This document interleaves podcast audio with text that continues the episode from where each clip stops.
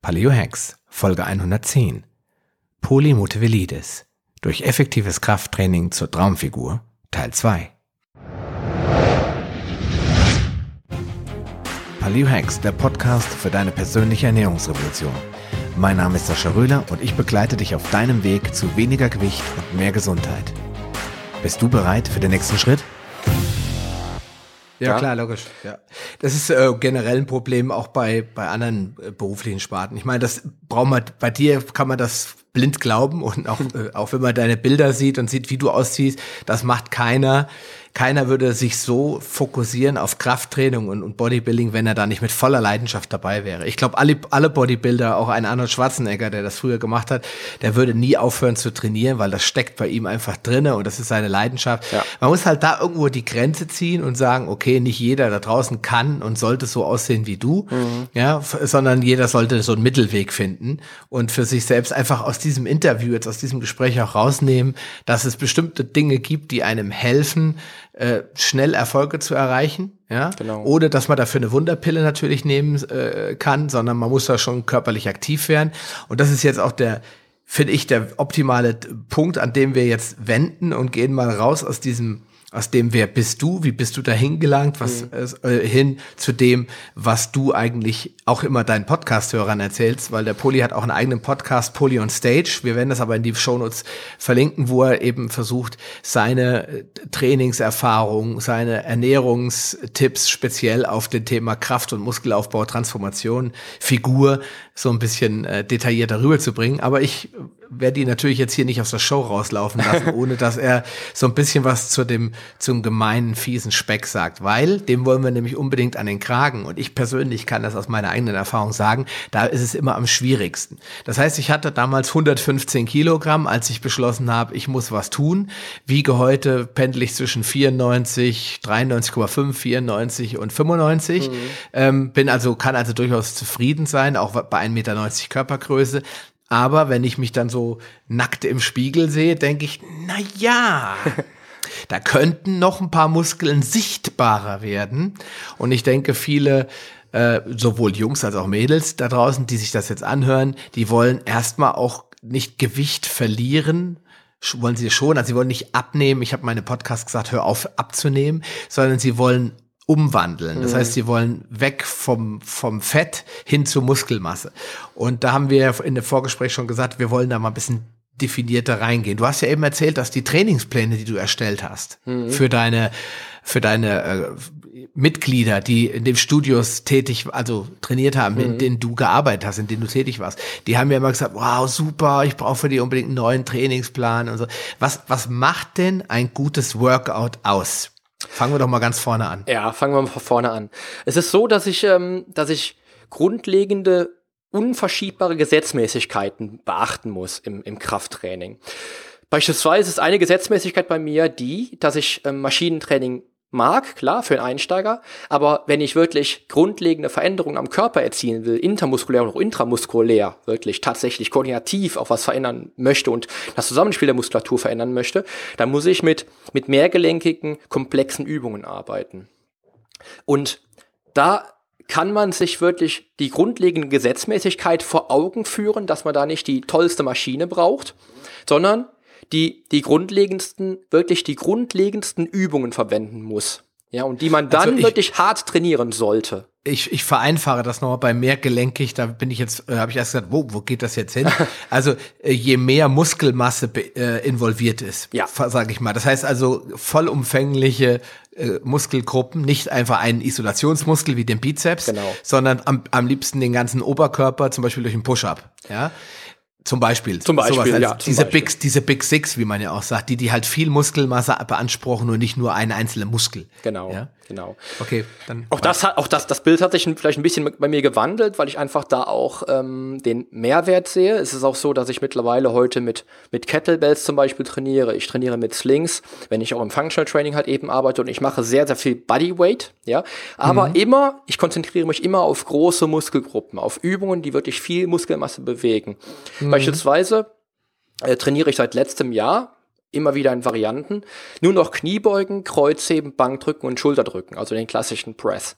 Das sind die vier Übungen, die mich innerhalb von einem Jahr wieder um ungefähr 7% Körperfett ähm, reduziert haben lassen. Ähm, wo ich einfach merke, dass das die grundlegendste Gesetzmäßigkeit im Krafttraining ist, tatsächlich diese Übung zu verwenden und dann mhm. auch in der richtigen Frequenz zu arbeiten. Ja? Jetzt wird's interessant. Genau, jetzt wird's interessant, weil ich mache dann immer das Beispiel mit dem Löwen. Ja, jetzt musst du dir den Löwen vorstellen. Der hat, der hat einen relativ entspannten, ruhigen Tag, ja. Und wenn du dir den Löwen jetzt mal anguckst von der Körperzusammensetzung, hat der einen unheimlich großen Muskelanteil, ja. Mhm. Der hat aber immer nur weiß ich nicht, 15, 15 Minuten am Tag wirklich die volle Leistung, die er bringen muss, wenn er halt eben auf die Jagd geht und dann halt eben das, das Beutetier verspeist und halt eben jagen muss. Und auch vielleicht noch nicht jeden Tag. Ich weiß ja nicht, wie oft isst ein Löwe dann halt irgendwann, ne? Vielleicht alle zwei, drei mhm. Tage so ein Beutetier, an dem er dann wieder zwei Tage essen kann. Und jetzt muss man sich das vorstellen und muss das dann reflektieren, äh, auf so einen äh, Einsteiger, der dann ins Fitnessstudio kommt und wie ich damals jeden Tag trainieren will. Ja, das wäre, das wäre kontraproduktiv, wenn er dann halt auch eine gewisse Trainings, eine gewisse, ein gewisses Trainingspensum schon absolviert hat, ein gewisses Level schon erreicht hat. Wenn ich nach, nach vier Jahren oder nach fünf Jahren Training immer noch jeden Tag trainiert hätte, wäre ich keinen Schritt mehr weitergekommen. Ja. Ja, klar. Das heißt, die grundlegende Gesetzmäßigkeit im Training ist einmal schon mal die richtigen Übungen zu finden. Und dann. Also, äh, machen wir es doch so, nennen wir es mal erstens. Erstens. Die, richtig, die richtige Übung. Genau, ja? erstens, die richtigen Übungen. Zweitens. Wir packen die in die Show Notes rein. Wir werden diese, diese Übungen, die du jetzt für dich ähm, äh, als effektivste Übung rausnimmst, die nehmen wir einfach mal ganz plump in die, äh, in die Show Notes rein. Dann äh, müssen wir noch gucken, dass wir vielleicht irgendwie einen Link herstellen zu irgendeiner Seite, wo man sich die mal angucken kann. Genau, ja? genau. Ähm, und dann können die Leute das auch umsetzen. Also die richtigen Übungen. Genau. Weiter. Genau. Zweitens, die richtige Frequenz. Ähm, bei mir ist es mittlerweile so, dass ich, wenn ich einen großen Muskel sehe, und dann natürlich den, den ähm, die Regenerationsprozesse so im Auge behalten muss, dann kann es durchaus sein, dass ein großer Muskel drei Tage braucht, ja, um wirklich komplett wieder ähm, über die Superkompensation auf ein neues Level zu kommen, wo er dann wieder gereizt werden sollte, um dann wieder neue Möglichkeiten erschöpfen zu können oder ausschöpfen yeah. zu können.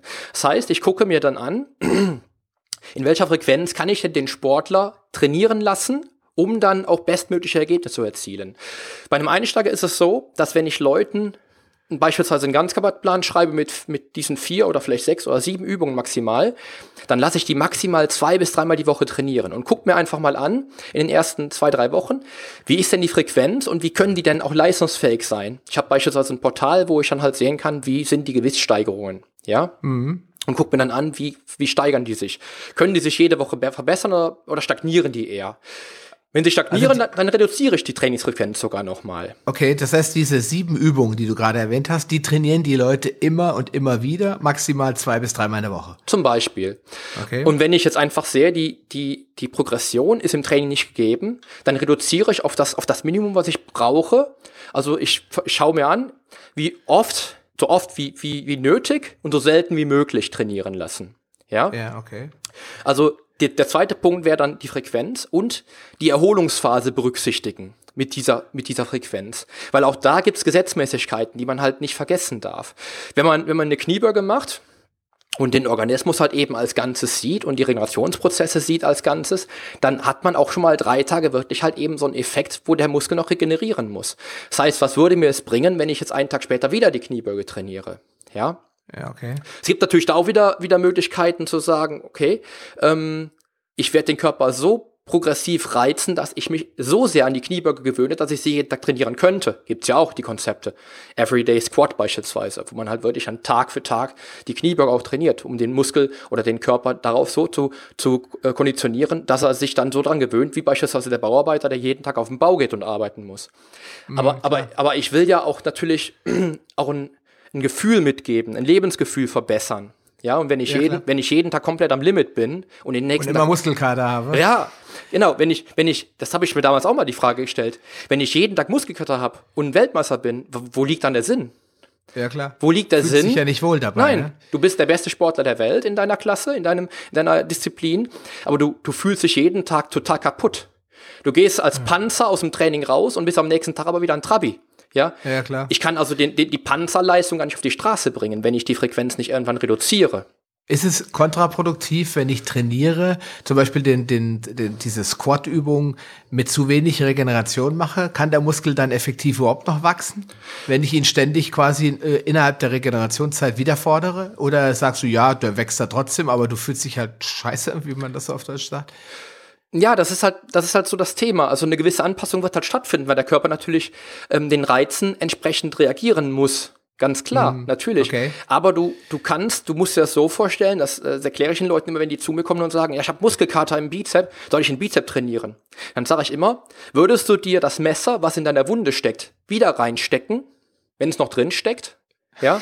Oder würdest du Salz in die Wunde streuen, die immer noch wehtut und immer noch offen ist? Würdest du ja auch nicht machen. Also wieso die Frage, wenn du Muskelkater hast im Bizep, dann trainierst du natürlich den Bizep heute nicht. Dann ist der noch nicht bereit für, für einen neuen Reiz. Ja? Also ist das, kann man das sagen, ist das ein, ein so ein ganz einfacher Tipp für Leute, die jetzt nicht aus dem Bodybuilding, aus dem Fitnesssport kommen, zu sagen, okay, pass mal auf, ich habe Muskelkater in den Oberschenkeln, vielleicht keine Kniebeugen heute. Kann ja. man das sagen? Das ist immer ein guter Hinweis, dass der Körper noch nicht bereit ist, den Muskel wieder zu belasten? Ja, du, du musst einfach sehen, wenn du noch Muskelkater hast, dann hast du halt einen sehr, sehr stark überschwelligen Trainingsreiz gesetzt. Und jetzt musst mhm. du dir vorstellen, dass du dann mit Muskelkater wenn du jetzt deine, deine Superkompensationskurve beispielsweise im Auge hast, bist du noch nicht am Punkt der höchsten, des höchsten Peaks. Das heißt, du gehst nicht mit hundertprozentiger Leistung ins Training. Und du bringst dann an dem Tag, wo der Muskelkater vorhanden ist, vielleicht nur noch 80 Prozent der Leistung.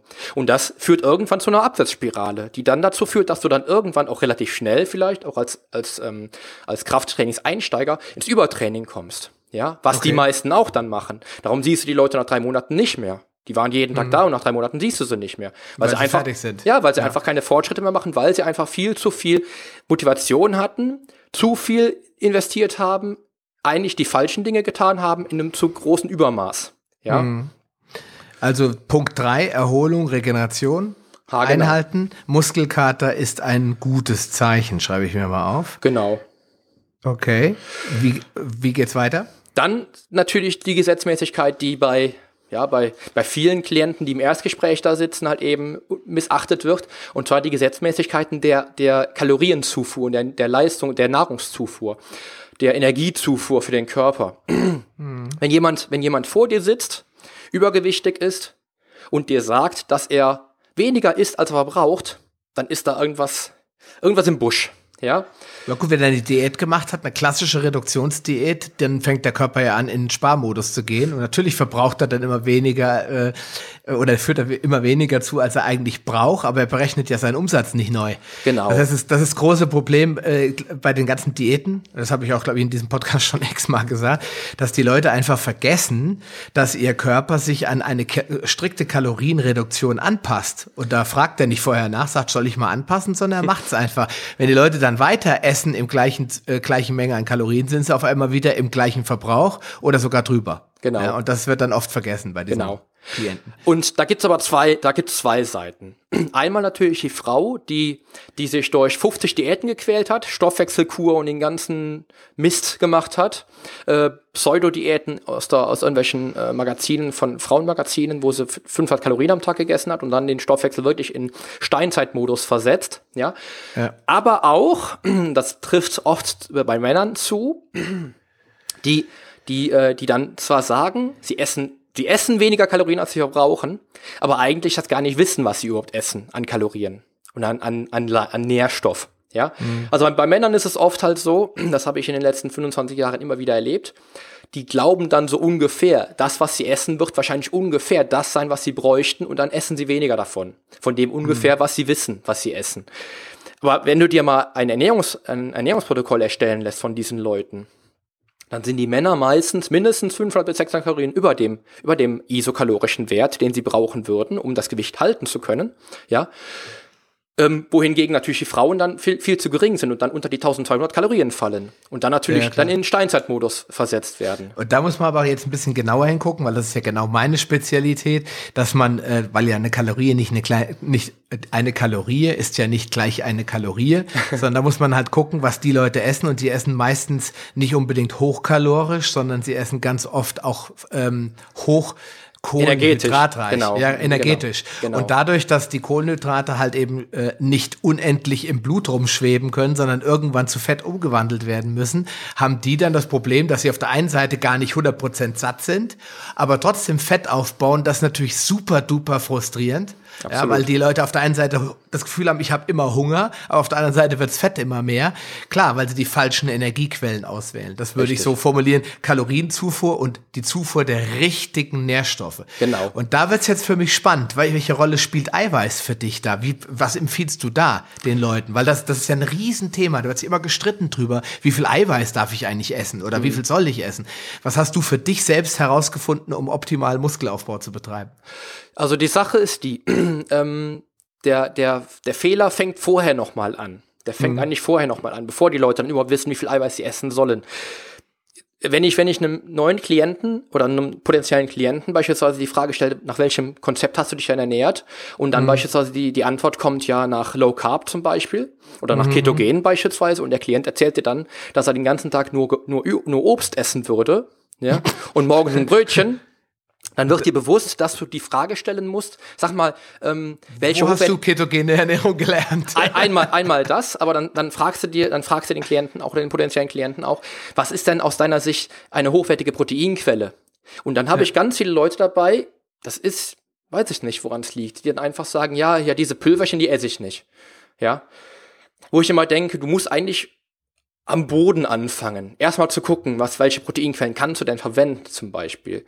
Ähm, um dann die Fehler auszumerzen, um dann auf, auf dann, dann zum Schluss auf die, auf die Antwort zu kommen, wie viel Protein er dann nehmen soll. Weil er ja gar nicht weiß, wo ist denn jetzt Protein überhaupt drin.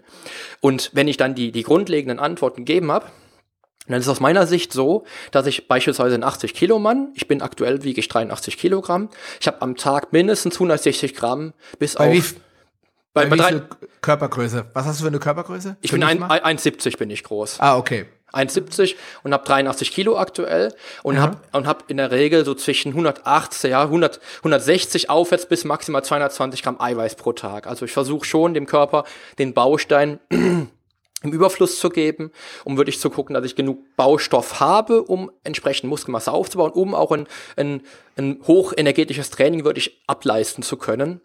Ja. Ähm, und habe dann so meine zwei Gramm pro Kilo Körpergewicht, die habe ich so als Faustformel immer im, im Ernährungsansatz drin. Das ist nämlich immer eine ganz wichtige Frage, weil ähm, auch ich meine, ich beschäftige mich ja sehr, sehr, sehr intensiv mit Ernährung, vor allen Dingen auch mit äh, der Ko äh, Körperkomposition, was Makronährstoffe betrifft, also Fett, Kohlenhydrate und ähm, und Eiweiß. Und gerade beim Eiweiß äh, bin ich auch selbst bei mir immer noch am rumhacken, wie man heute so schön sagt. Also ich probiere dann immer so ein bisschen aus. Ich bin jetzt gerade dabei, äh, verschiedene Protein, äh, konzentrierte Proteinquellen auszuprobieren. Also Whey- Whey-Isolat zum Beispiel ist so ein Thema. Ich benutze aber auch äh, voll, voll veganes Hanfprotein, das sehr, sehr hochwertig ist, aber eben nicht die Masse pro Gramm bringt, die jetzt zum Beispiel Whey-Isolat bringt. Ja. Ich kombiniere das mit Kollagen. Also ich habe dann teilweise dreifach kombiniert, Kollagen, Whey-Isolat und Hanfprotein und äh, habe damit ganz gute Erfolge, aber du kommst halt auf diese Anzahl nicht. Deswegen musst du, lieber Poli, natürlich jetzt in die Shownotes nachher noch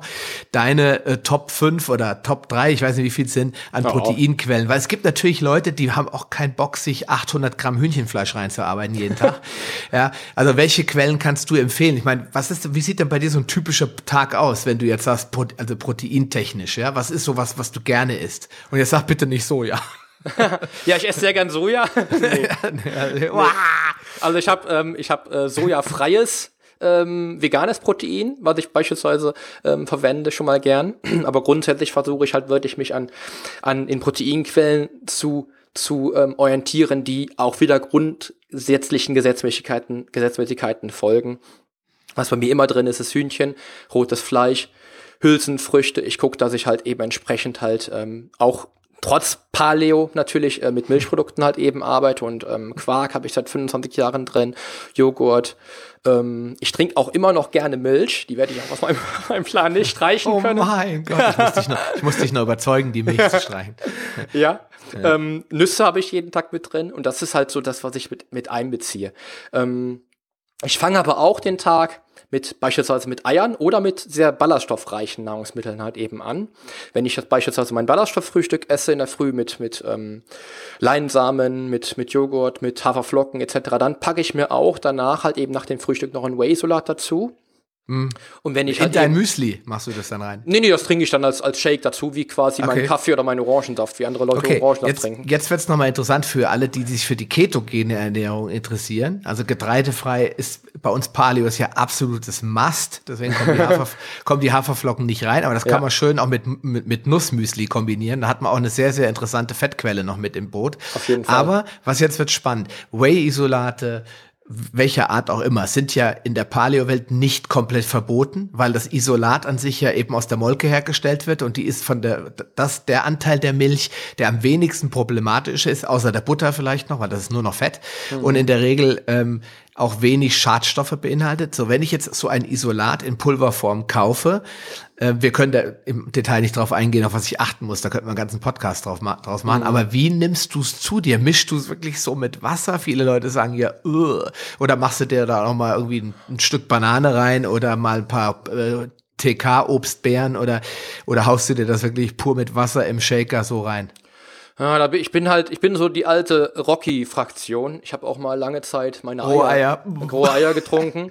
ähm, Ich hab's Bio, Biotin fehlt mir dann leider immer, äh, aber macht, macht auch in dem Sinne nichts. Ähm, aber ich habe mich dran gewöhnt, mein Isolat dann auch mit ein bisschen Wasser, aber auch mit Milch, weil ich, wie gesagt, ich liebe Milch. Ich kann auch auf Milch nicht verzichten. Trinke es mit Milch, ich mache mir äh, Beeren rein. Mache mir aber auch vielleicht mal noch einen Löffel, was ich äh, sehr geil finde, Leinöl oder Walnussöl dazu, halt eben, um auch dann nochmal gute ähm, ähm, Fettquellen halt zu haben und trink's dann wirklich ganz klassisch pur halt mit Milch und Wasser. Halt Also einfach. Leinöl ist natürlich absolut Paleo, ne? Das ist nämlich Mhm. das beste, das beste Pflanzenöl neben Olivenöl und Kokosöl natürlich. Deswegen empfehlen wir in der Paleoernährung ja immer das MCT und noch besser das C8-Öl, weil das wird ja ähm, unabhängig von Insulin verstoffwechselt und äh, hat den Vorteil, dass ich das quasi durch einen anderen, das läuft durch einen anderen Stoffwechselprozess und hat gibt sehr viel schneller und sehr viel direkter Energie an den Körper ab. Und Fett ist ein sehr interessanter Energieträger im, im Kraftsport, weil da arbeite ich ja in der Regel nicht auf Geschwindigkeit, brauche also dann die Kohlenhydrate nicht so sehr wie jetzt ein Sprinter. Der braucht relativ schnell Energie, die äh, ketogene Energie nicht so schnell bereitstellen kann. Deswegen finde ich den Ansatz, Öl noch beizumischen, egal jetzt welches. Ich finde jetzt Leinöl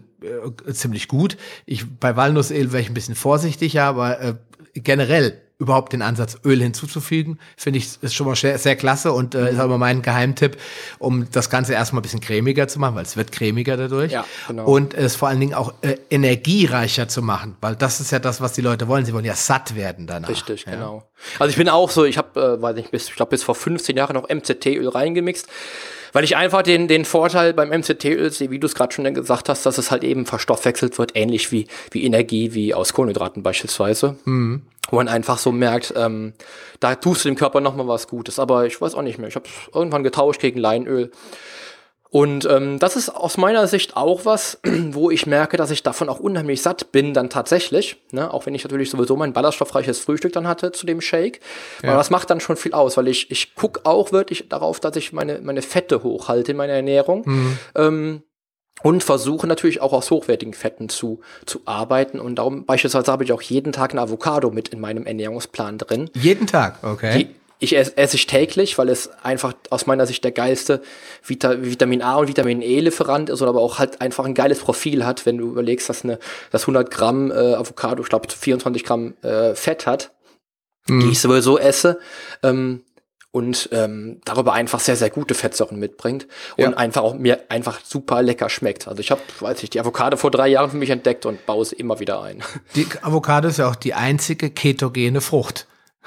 sie, gehört, sie gehört offiziell zum Obst. Ja? Genau, und, richtig. Und deswegen, weil sie ja quasi fast keinen Zucker hat, ist sie die einzige ketogene Frucht, die man wirklich unbeschränkt essen kann in der ketogenen Ernährung, was man Ja. bei allen anderen Obstsorten leider nicht kann. Genau. Ähm, aber das nur am Rand. Ja, Avocado mag ich auch sehr gern. Ich mag auch diesen cremigen Geschmack, vor Dingen, Oh. wenn sie die optimale Reife hat. Ja. Kann man super kombinieren mit Hühnchen als kalter Salat. Ja, Perfekt. das schmeckt total lecker. Kann ich also auch nur jedem empfehlen, wenn man mal nicht unbedingt jetzt viel Arbeit haben will mit Braten und Tun. Hühnchen kochen, das macht's nämlich alleine wie ein Ei, da muss ich nicht dabei bleiben und ständig gucken, dass es nicht verbrennt. Und dann schön mit der Gabel zupfen und dann mit Avocado und was ich auch liebe, ist Banane noch reinschnippeln. Das ist dann zwar nicht mehr ganz so ketogen, aber äh, das geht dann schon noch auch um äh, eine optimale Nährstoffverteilung zu haben. Also Ja. finde ich auch ein super Tipp. Ich habe auch leider noch so eine Anti-Paleo-Rezeptur dazu. Ich hab- esse nämlich meine, meine, meine Avocado auch gerne mit Thunfisch und Hüttenkäse.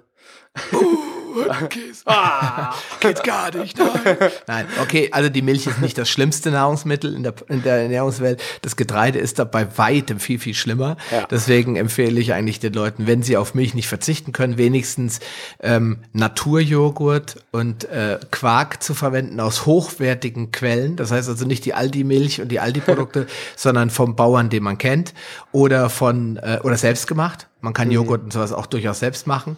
Ähm, wenn man gar nicht darauf verzichten kann, sage ich, okay, dann mach das halt. Das ist dann zwar nicht Paleo, du kannst ja nicht sagen, du bist hier Paleo unterwegs, aber wenn du es so machst, dann hast du wenigstens die guten, die gu- guten Produkte. Finger weg vom Gouda und vom Käse, äh, was als Nahrungsmittel, weil das ist sehr säurehaltig und sehr, sehr viel mehr Giftstoffe drin, weil das Wasser rauskonzentriert ist. Und dann habe ich die ganzen schädlichen Immunglobuline aus der Milch halt konzentriert im Käse, fünf bis zehnmal so hoch wie in einem Liter Milch.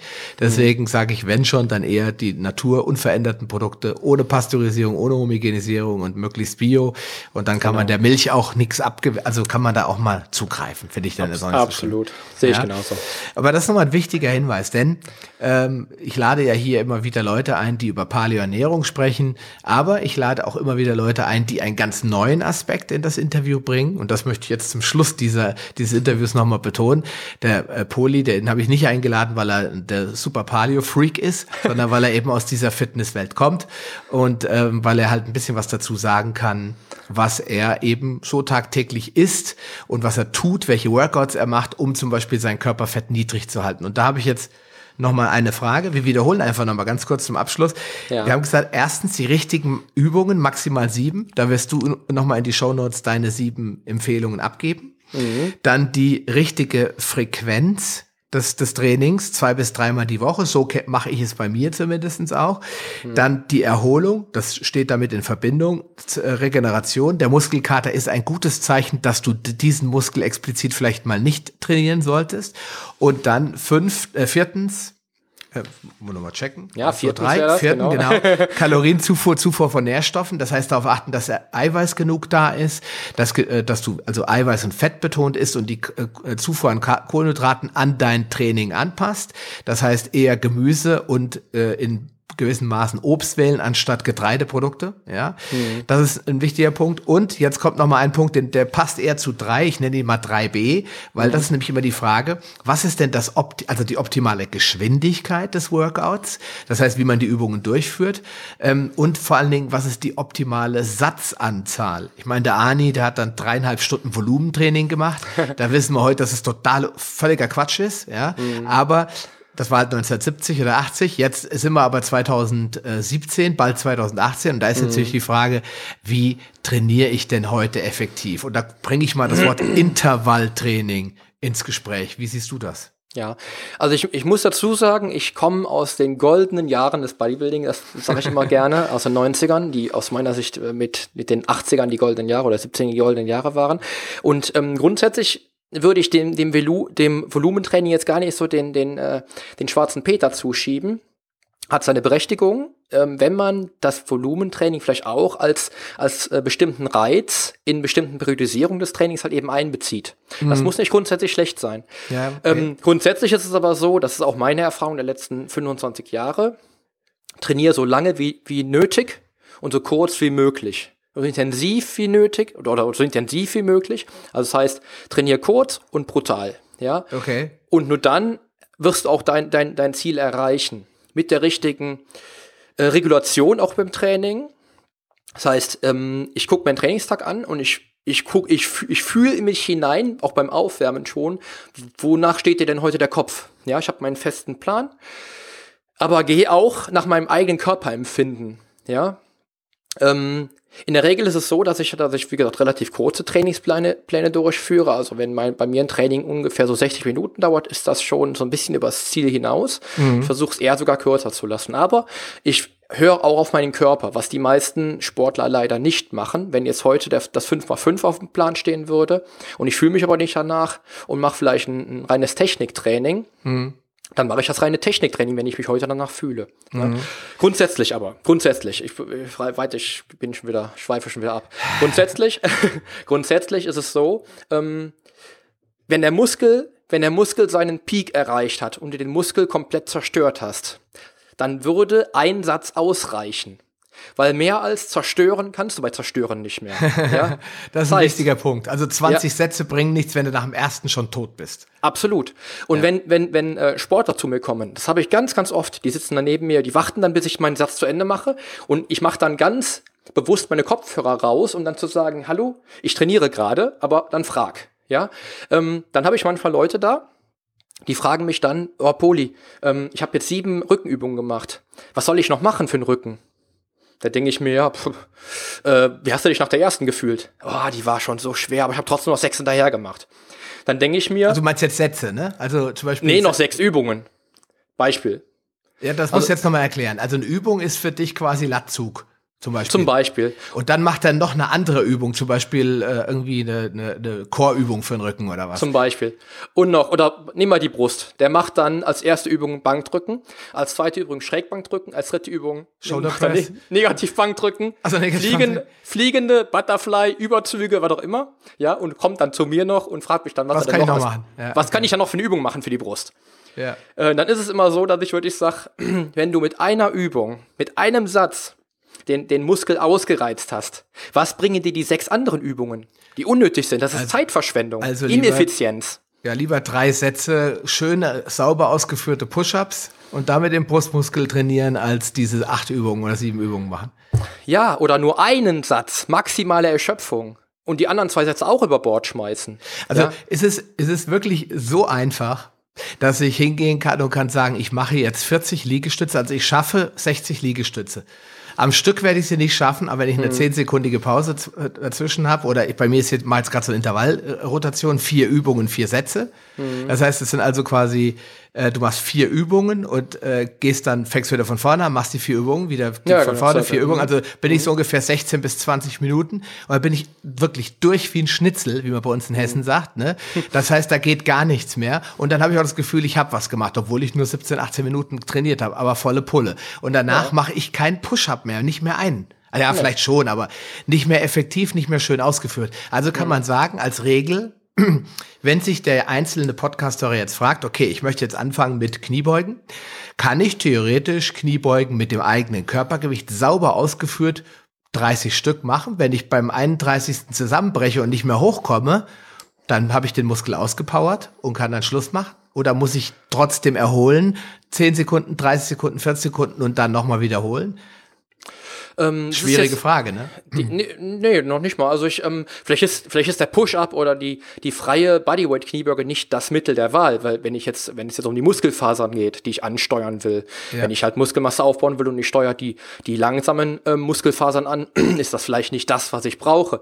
Aber grundsätzlich ist es doch so, dass wenn ich mit einer Übung Nehmen wir beispielsweise die Kniebeuge. Ich mache mich mit zwei Sätzen warm und mache einen maximal schweren Satz mit drei bis sechs Wiederholungen und steuere genau die weißen, die schnell, die schnell, die schnell äh, twitchenden Muskelfasern an, um maximales, maximale Gains, wie du das sagst, ich finde das Wort fürchterlich, maximales Wachstum zu erreichen im, beim Muskel. Dann ja. reicht mir doch die, dieser eine maximal ausgepowerte Satz. Dann brauche ich für eine Übung keine, keine 18 Minuten oder wieder im Circle 18 Minuten, sondern vielleicht nur fünf. Mhm. Ja, weißt du, für ein Workout. Ich habe mein, mein, meine besten Trainings damals gemacht. Das war die Saison 2000 auf 2001, wo ich das letzte Mal Weltmeister wurde, wo ich bei der WM Gesamtsieger wurde. Ich habe also die nicht nur meine Klasse, sondern auch die, den Gesamtsieg geholt bei der WM. Mhm. Da habe ich dreimal die Woche für 25 Minuten trainiert. Das war das aus meiner Sicht beste, härteste Training, was ich in meinem ganzen Leben jemals gemacht habe. Das war zwar Gelenkverschliss ohne Ende, Gelenkverschleiß ohne Ende und mhm. wirklich Ressourcenverschleiß, Willenskraftverschleiß.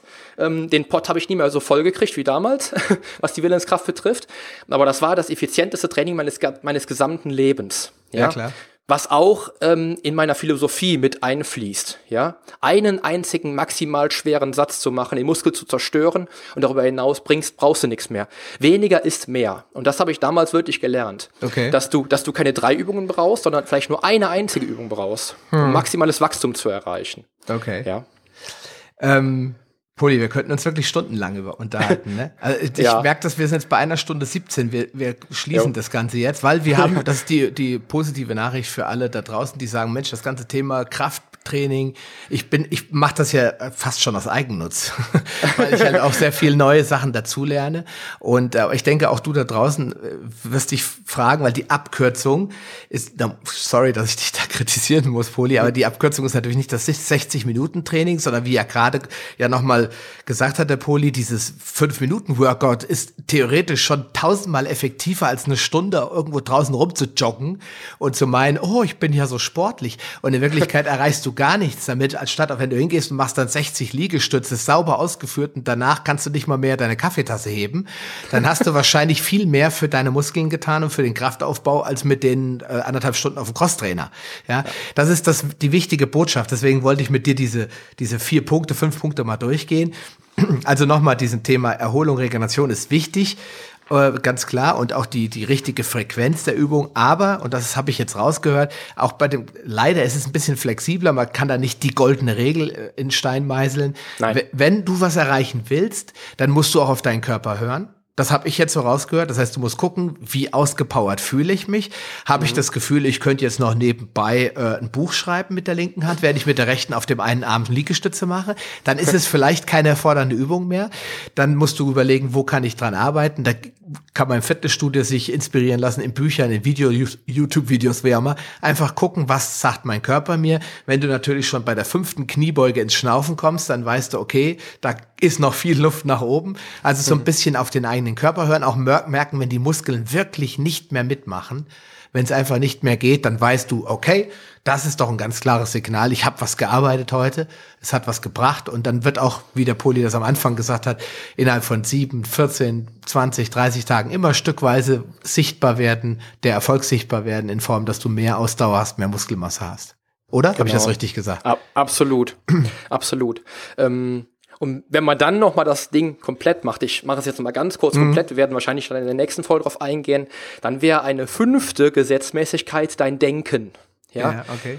Weil dein Denken ist das, was alles beeinflusst. Alles beginnt oben im Kopf und äh, führt alle Prozesse im Körper durch. Du kannst dir vorstellen, einen 100-Meter-Lauf zu machen, im Kopf den durchspielen und du wirst die gleiche Muskelaktivität erreichen, als, als wenn du ihn auch tatsächlich läufst. Ja. Das muss man sich immer wieder vor Augen führen. Ich habe dazu unzählige Bücher gelesen. Das ist auch wissenschaftlich nachgewiesen. Dass, A- absolut, absolut, absolut. Und, und das ist das, wo, wo die meisten Sportler, gute Sportler, sich selbst im Weg stehen, weil sie können sich nicht, äh, sie können sich nicht in der fertigen Version vorstellen. Und das ist das, das eigentlich aus meiner Sicht das grundlegendste Prinzip. Ähm, ich habe damals, habe ich eben erzählt, als 16, als 16-Jähriger mich in der Version gesehen, wie es wäre, Profi-Bodybuilder zu sein. Ich wusste gar nicht, dass ich da gar nicht hinkomme, ja, aber ich habe mich da gesehen. Und das war ein entscheidender Faktor, ähm, sich dann einfach wirklich visualisieren zu lernen.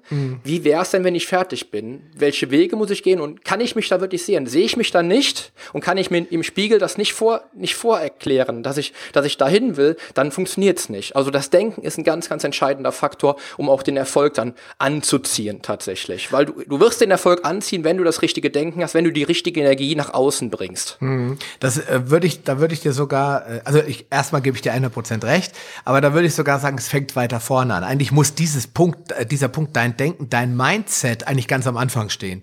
Weil das Genau. ist ganz oft so, und das, damit schließen wir jetzt diese Sendung, wenn die Leute anfangen und sagen, wie, ich möchte abnehmen.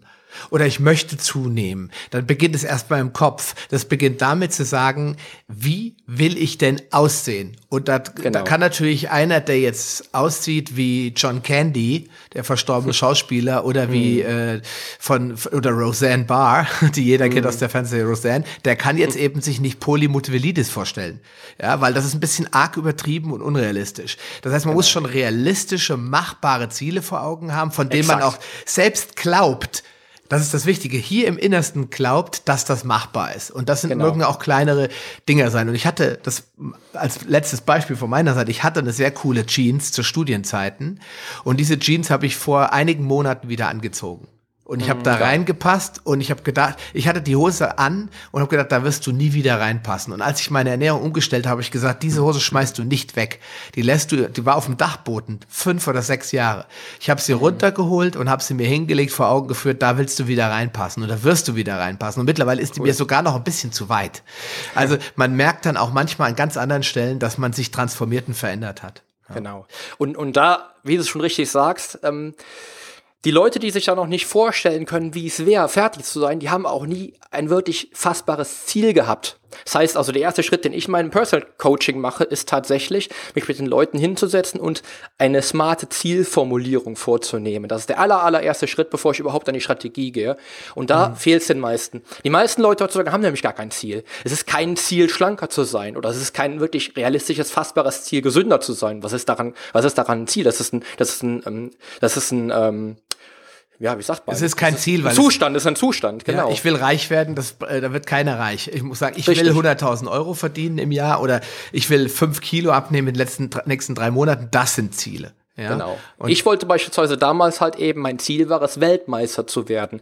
In einer bestimmten Klasse mit einem bestimmten Gewicht, mit einem bestimmten Körperfettanteil, ähm, im Line-Up zu stehen, im, im Line-Up bei den ersten sechs zu stehen, das waren halt eben feste, fassbare Ziele und die waren realistisch, weil ich das schon zweimal geschafft habe. Und das kann ja. da, damit kann das Universum, wie wir so schön sagen, auch was anfangen mit so einem Absolut. Ziel. Weil es weiß, Absolut. okay, da stehen ja Zahlen hinter, da stehen Werte hinter, das kann man auch äh, physikalisch erfassen, wie sowas aussehen ja. muss.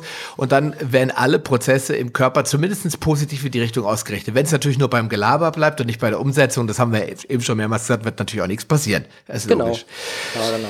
Lieber Pulli, in diesem Sinne, wir müssen einfach schließen, sonst, sonst schalten die Leute ab. Wir haben uns schon vorher im Vorgespräch haben wir uns schon entschieden, wir werden noch einen Podcast machen, vielleicht einen zweiten, äh, also einen zweiten auf jeden Fall, vielleicht sogar noch einen dritten, wir müssen mal gucken. Auf jeden Fall werden wir uns im nächsten Thema noch mal ein bisschen mehr der körperlichen Transformation widmen. Das heißt, wie kann ich effektiv in bestimmten Körperregionen aktiv werden? Zum Beispiel das berühmte Bauchfett. Wir werden so ein bisschen über Cortisol sprechen, warum Cortisol das schafft, irgendwie das Bauchfett dahin zu lagern, wo ich es gar nicht haben will. Dann können wir wir das Thema Mindset und äh, mit reinbringen, wie schafft man das, den Stress dann abzubauen. Es gibt auch durchaus Übungen, Kraftübungen oder Sportübungen, äh, Fitnessübungen, die helfen, äh, Cortisol im Blut abzubauen. Wir werden darüber sprechen. Wir werden auch sprechen darüber, wenn du Probleme hast mit bestimmten äh, Körperregionen, zum Beispiel du hast Knie-OP hinter dir, Bandscheibenvorfall gehabt oder du hast enormes Übergewicht und äh, dein Arzt sagt dir, oh, sie dürfen keinen Sport machen. Sie müssen erstmal Magenbypass legen. Ja, welche Übungen kann man machen oder welche Dinge kann man trotzdem machen, um relativ leicht Gewicht zu verlieren, ohne dass man seine Gelenke total zerstört. Wir werden über solche Einzelheiten noch sprechen in dem nächsten Podcast. Für heute lassen wir es gut sein und schicken euch, dich, lieben Hörer, jetzt nach Hause mit all diesen vielen proper gefüllten Informationen in der Hoffnung, dass du da was von umsetzt. Dafür packen wir die in die Show Notes am Ende die fünf Punkte nochmal rein. Pulli verspricht mir jetzt, dass er noch sieben, sechs, sieben Übungen mir aufschreibt, die ihr sofort umsetzen könnt, damit ihr auch was rausholt. Und mein Call to Action ist, lieber jede Woche ein bisschen Sport machen, regelmäßig an zwei Tagen die Woche und jeden Tag sich in irgendeiner Form bewegen, als gar nichts tun. Das bringt auf jeden Fall schon mal einen, einen Fortschritt, oder? Poli, stimmt's Auf jeden zu? Fall, ja? definitiv. Jeden Tag lieber ein bisschen was als, als überhaupt nichts. Das ist es einfach. Genau. Das merke ich halt auch. Also, ähm, ah, ich, ich schweife wieder ab. Okay. Lieber Poli, ich weiß, ich kenne das. Ich bin auch so ein Abschweifer. vielen, vielen Dank, dass du da warst, dass du ja die Zeit, mich hast die Zeit vergessen lassen. Und ähm, ich hoffe, es nimmt uns keiner übel. Ich wünsche dir, lieber Poli, auf jeden Fall ein schönes Wochenende, weil wir nehmen das jetzt heute an einem Freitag auf. Ja, wenn du das hörst, ist es vielleicht irgendwie mitten in der Woche, aber dass du dich das nicht fragst. Ähm, und ich danke dir für diesen tollen informationsgeladenen Podcast. Wir werden, wir werden wieder miteinander reden in den weiteren Folgen. Und dir, lieben Podcast-Hörer, wünsche ich wie immer viel Gesundheit und auch ein schönes Wochenende, wherever you are. Lass es dir gut gehen. Bis bald. Dein Sascha Röhler.